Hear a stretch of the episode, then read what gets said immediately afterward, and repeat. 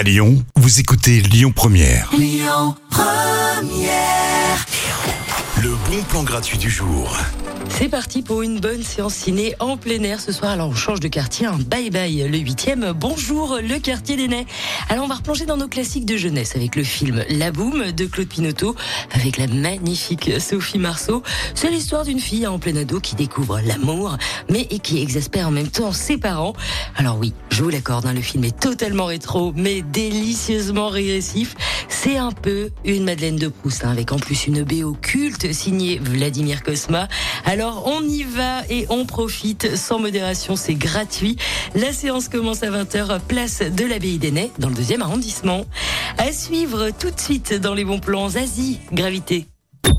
Écoutez votre radio Lyon Première en direct sur l'application Lyon Première, lyonpremière.fr et bien sûr à Lyon sur 90.2 FM et en DAB+. Lyon Première